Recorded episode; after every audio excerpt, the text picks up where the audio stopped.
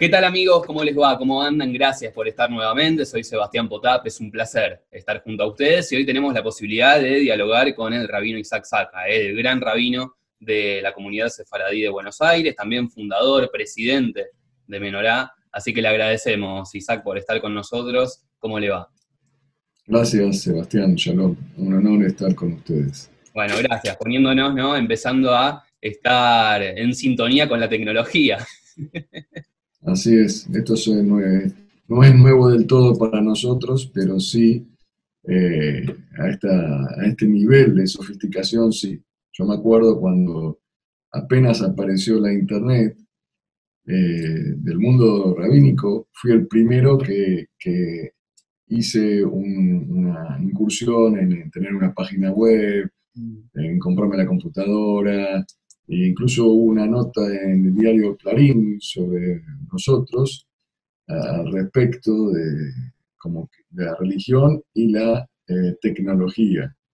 No, me acuerdo de eso, tengo, tengo alguna nota ahí que me mandaron en, los, medios, porque me parece que estas herramientas, que es los medios, la tecnología, eh, todo lo que es el mundo virtual, no es ni malo ni bueno. Depende del contenido que tiene. Es un canal. Es un canal y para mí que puede ser utilizado para, para un tremenda eh, beneficio de la humanidad. Mm. Sí, coincido. esto es bueno para nosotros. En esta situación que nos toca, estamos, Baruch Hashem, todas las personas utilizando estos mecanismos para contactarnos, para transmitir mensajes de apoyo. Claro. Eh, muy positivo. A nosotros yo coincido plenamente y, nos interesaba para comenzar esta entrevista que usted nos cuente cómo llegó a ser quien es usted hoy, eh, cómo fue su formación, dónde creció, qué nos puede contar acerca de su historia, digamos. Uh, es una pregunta muy interesante y los felicito por esta, el planteo que están haciendo porque es bueno para la gente aprender cómo uno va llegando a una a un destino, aunque en realidad no lo sabe cómo es que llegó a algo, lo que sea que haya llegado. Eh, no, no significa que sea algo famoso, bueno, pero cualquier cosa que uno, en cualquier situación que esté, cómo llegó, es, es difícil de, de asegurarlo, pero sí podemos hacer una especie de, de reflexión al respecto. Y, y, yo veo que en mi, carrera especial, que me dediqué a ser rabino, tuvo que ver mucho con mis deseos eh, de joven, de lo que yo quería hacer. Y yo lo veo eso coincidente con lo que está escrito en el Talmud.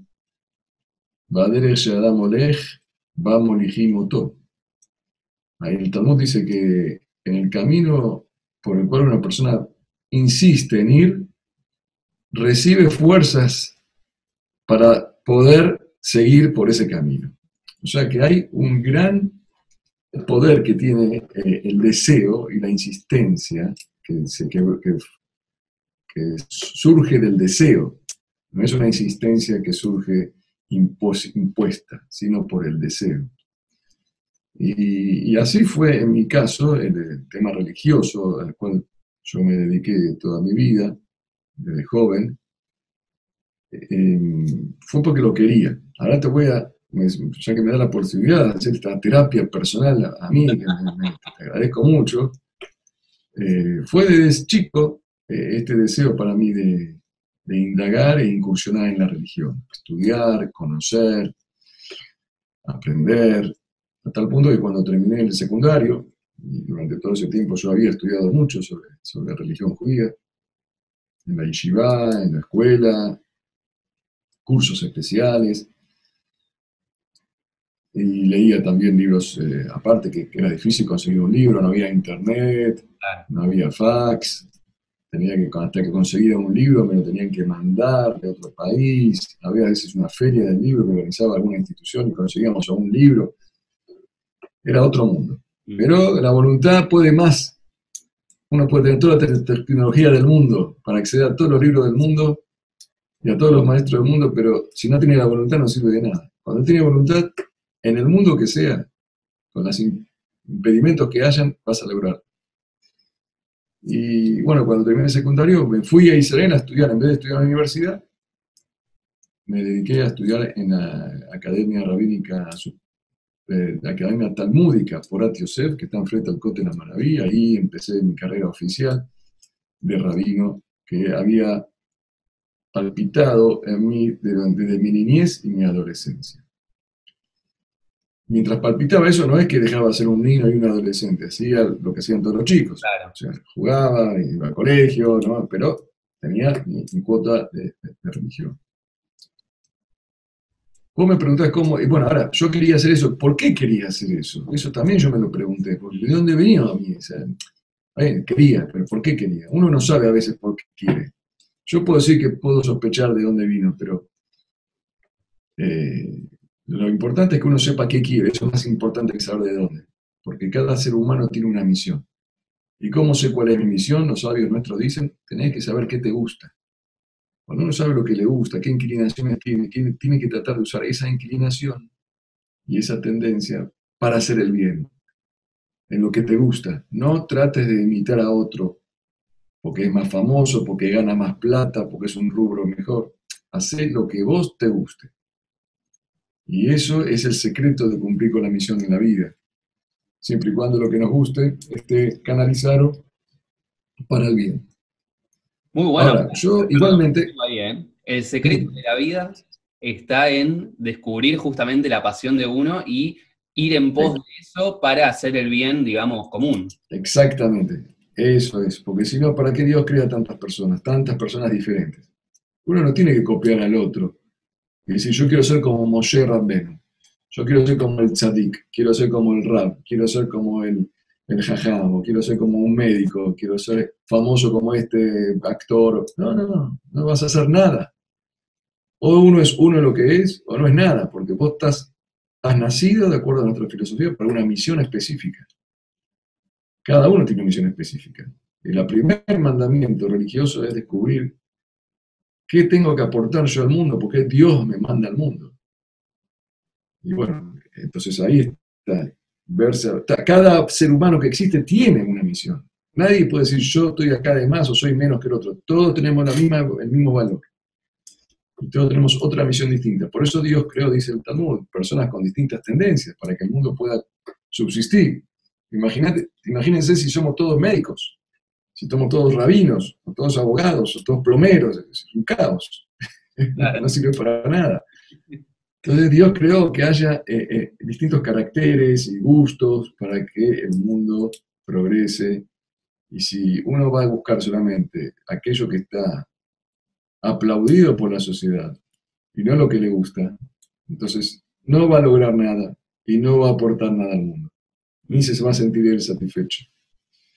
Bueno, entonces a mí me, entró esta pasión de la, de la, religión, de Dios, y ¿Y cómo me entró? La verdad que eh, tengo que agradecer a los, a los maestros míos que tuve.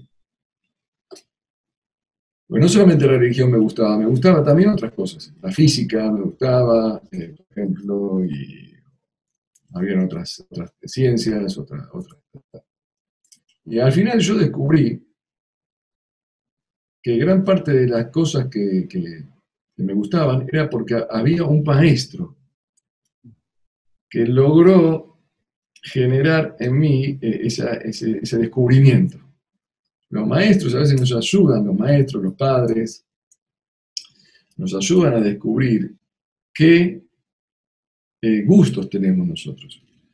Si uno tiene una tendencia, una capacidad especial para eh, música, por ejemplo, y nunca, le, nunca tocó música, nunca tuvo un maestro de música, alguien que le enseñe bien, capaz que va a vivir toda la vida sin saber que él tenía esa capacidad. De repente uno tiene un maestro de música. Ahora digo, eh, el rabino tiene entre sus cualidades la de ser maestro y es casi una fundamental, ¿no? Eh, ¿Cuál piensa usted que pueden ser esas características necesarias, digamos, para poder transmitir, para poder llegar al otro? ¿O está innato en uno y está, está dentro de uno ese poder de transmisión? No se aprende, digamos. Y claro, no todas las personas que son maestros tienen las capacidades para hacerlo. Mm. Como cualquier profesión, uno tiene que tener esa habilidad. Y a mí tuve la suerte de, tener personas que tenían habilidad para ser maestros, entre ellos mi abuelo, que se llamaba Isaac, como yo, Isaac Saca, igual que yo, que había nacido en Siria, en Alepo, y vino con, y estudió en Jerusalén, y después vino a Buenos Aires, y él, eh, aunque yo era muy chico, eh, me transmitió, digamos, ese valor de la religión como una, una enseñanza que nos honesta, sincera, porque mi abuelo no era esos que hacían show de la religión, que todos se manifestaban públicos, era un hombre que la religión la hacía en, el interior de su hogar, con una pasión eh, auténtica, no como lamentablemente también hoy todo es un show mediático. Show mediático tiene que haber, pero la religión no, Dios no lo valora más porque somos mil o somos uno, mm. porque se muestra en todas las redes sino Dios valora lo que hay en el corazón de cada uno. Y eso es lo que noté mi abuelo, era una apasionado de la religión, pero humilde y sencillo y no se eh, manifestaba en público de las cosas que él hacía. Eh, y eso me, me, una, ahí me, me, impresionó para bien. Después tuve otros maestros también que eh, me hicieron, que me enseñaron bien la Torah y me la leían y me hacían comprender de una manera profunda. También otro maestro que se llamaba Arari, de, Alepo también, que vino a Buenos Aires, y él eh, leía la Torah conmigo y la explicaba de tal manera de que era tan agradable y nos daba lugar a preguntar y nos felicitaba por la pregunta en lugar de criticarnos por la pregunta. Porque hay maestros que no tienen capacidad, cuando un chico pregunta, y dice, no, usted cállese, no pregunte, un nieto mío me comentó que en el colegio dijo algo y la maestra dice, no, cállese. Y a mi maestro que vino de Siria, cuando yo le preguntaba cómo no se entiende, me dice, muy bien, así hay que estudiar, hay que preguntar. Entonces me, entusiasmó, me hizo amar la Torah de esa manera. Y, esas fueron eh, experiencias que tuvimos de tener la buena suerte de tener un maestro, varios maestros más, de chiquito estoy hablando, los, los maestros, de la importancia que tiene un maestro en el nivel inicial, la grandeza de los maestros, que mm. son los que al final determinan el destino de las personas. Los maestros tienen que saber la responsabilidad importante que tienen y tienen que ser más reconocidos por eh, la sociedad. Ahora, Isaac, eso fue... Sí, digo, llegamos a hoy. ¿Qué nos puede contar acerca de usted hoy? ¿Cómo está constituida su familia, por ejemplo? ¿Qué nos puede contar? Bueno, yo después me fui a Israel, ahí estudié, de soltero volví a Buenos Aires, eh, después me casé acá, y volví a Israel a hacer estudio de posgrado rabínico, para estudiar para juez, rabínico, y para... Hasta que después de varios años volví ya con media familia armada, con chicos que nacieron allá, y tuve unos chicos acá, y esto fue en el año que volví, al final del año 89, 1989, volví a Buenos Aires definitivamente. Y aquí estoy. Y gracias a Dios apenas volví, volví, en realidad también volví porque me solicitaron venir. Yo estaba estudiando y, me solicitaron venir de la congregación Sefaradí y Sodadat eh, para trabajar a cargo de la juventud de esa comunidad que trabajé con el rabino Isaac Shebar, que era otro de los grandes maestros que, tuve. Y durante un año trabajé con él. Después falleció, después seguí trabajando con eh, su hijo, el rabino Yosef Shebar, que es el actual gran rabino de la congregación ahí. Así estuve ocho años en esa institución dirigiendo todo lo que es la parte educativa, juventud, la escuela, eh, y eso fue una experiencia muy satisfactoria porque el público es excelente, la gente es muy receptiva y pude ahí justamente desarrollar todo ese deseo que tenía yo de, transmitir y de enseñar. Eh, hemos hecho un trabajo con ese público, esos amigos que tenemos ahí, de una gran satisfacción.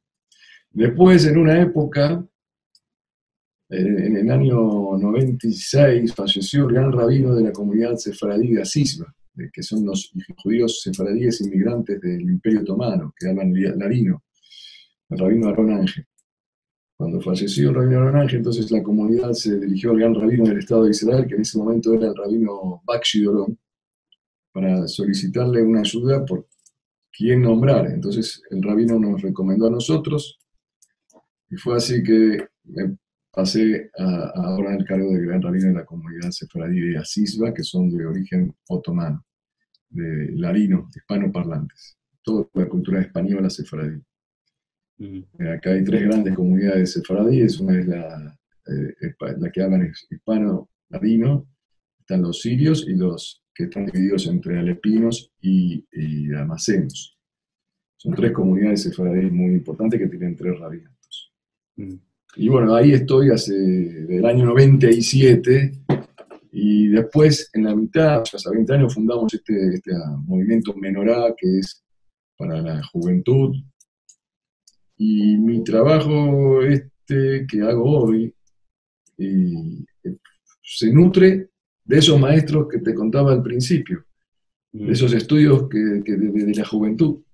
Hasta hoy en día, esa fuerza inicial que recibí nos sirve para seguir adelante y poder soportar a veces las situaciones que son bastante tensionantes, pero ese eh, estímulo que recibí de los maestros en la época inicial, también en la yeshiva posterior, todos esos estudios que uno tiene, se llama Girsare Yankuta. Eso es lo que uno estudia de joven, nunca se va y queda para toda la vida. La fuerza es tremenda que, nos da. Eh, por eso uno tiene que aprovechar la juventud y descubrirse, tratar de descubrirse joven, cuando es joven, qué le gusta, y, involucrarse en eso que le gusta, porque eso te va a dar una fuerza tremenda. Los grandes personajes de la historia, Albert Einstein, todos fue en su juventud cuando ganaron los, los premios Nobel y desarrollaron las teorías más grandes, la mayoría. Mm. Eh, me acuerdo que estuve una vez con eh, el premio Nobel Robert Aumann, premio Nobel de, Economía israelí, es un matemático, y él me dijo, él nació en Frankfurt, yo le invité a Argentina acá a una conferencia para la juventud menorá. Y y me dijo que él no sabía que tenía tendencias a las matemáticas. Pero cuando de Frankfurt se fue a Estados Unidos, estudió en Princeton, tuvo un maestro que le hizo descubrir su inclinación hacia las matemáticas. Y gracias a él, es lo que él me dijo, él, yo, no sabía que era matemático. Tiene una tendencia en las matemáticas increíble. Bueno, de hecho ganó el primer Nobel de Economía, pero por un trabajo matemático. Claro. Y lo que él me dijo lo asocié a lo mío también, ¿no? que yo tuve también maestros, que no soy premio Nobel porque no hay un premio Nobel de, rabino, ¿no? y si lo habría, no, no, creo que lo hubiera recibido. Pero sí, mis maestros me hicieron descubrir este gusto que tengo. Mi familia, algunos son mis hijos, algunos estudian para rabino, otros son eh, profesionales o comerciantes, o cada uno tiene su vida en particular. No hemos impuesto que ellos sean lo mismo que, nosotros, porque yo tengo esa misma filosofía que me trataron a mí. Quiero que cada uno elija su gusto y que lo aplique para hacer el bien.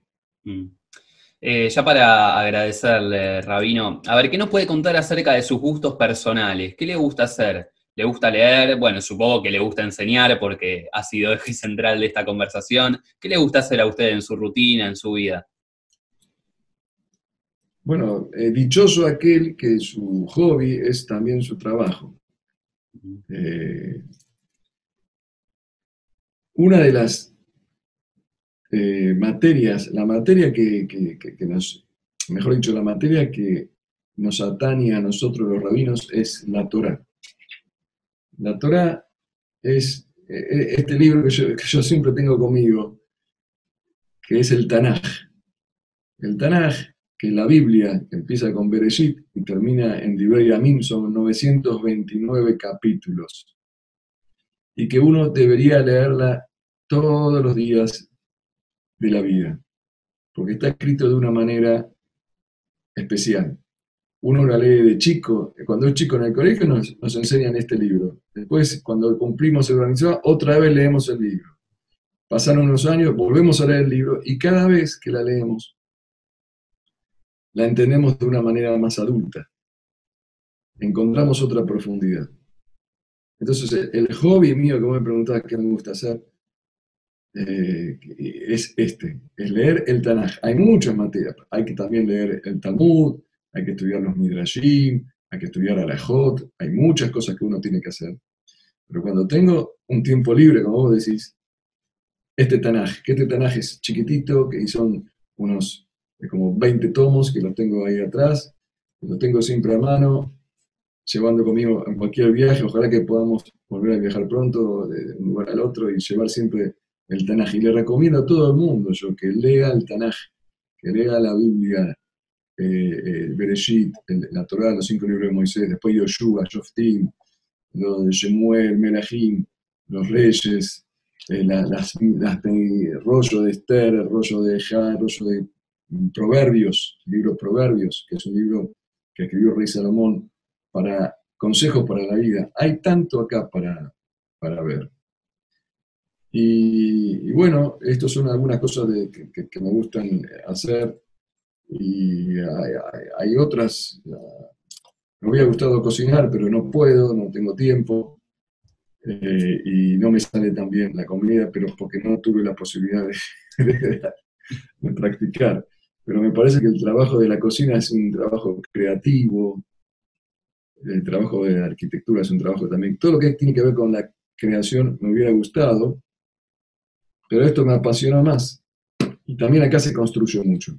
el trabajo del rabino no es solamente leer, sino transformar lo que uno lee en realidad, a través de instituciones, de organizaciones, de programas y de palabras. Y eso es eh, transformar algo teórico en algo práctico, esa es la gran tarea del rabino. Un rabino que se queda en su casa estudiando y se recluye en sus libros no es correcto. Lo correcto es como hizo Moshe, el fundador del pueblo de Israel, que le entregó la Torah a Israel. Él no la recibió para él, sino debemos aprender de Moshe, que es hacer, dedicarnos constantemente a difundirla y transmitirla y cada uno la aprenda de acuerdo a su capacidad. Mm. Gracias, Rabino. Eh. Gracias por esta conversación, gracias por estos minutos. Eh, le mandamos un abrazo enorme. Eh.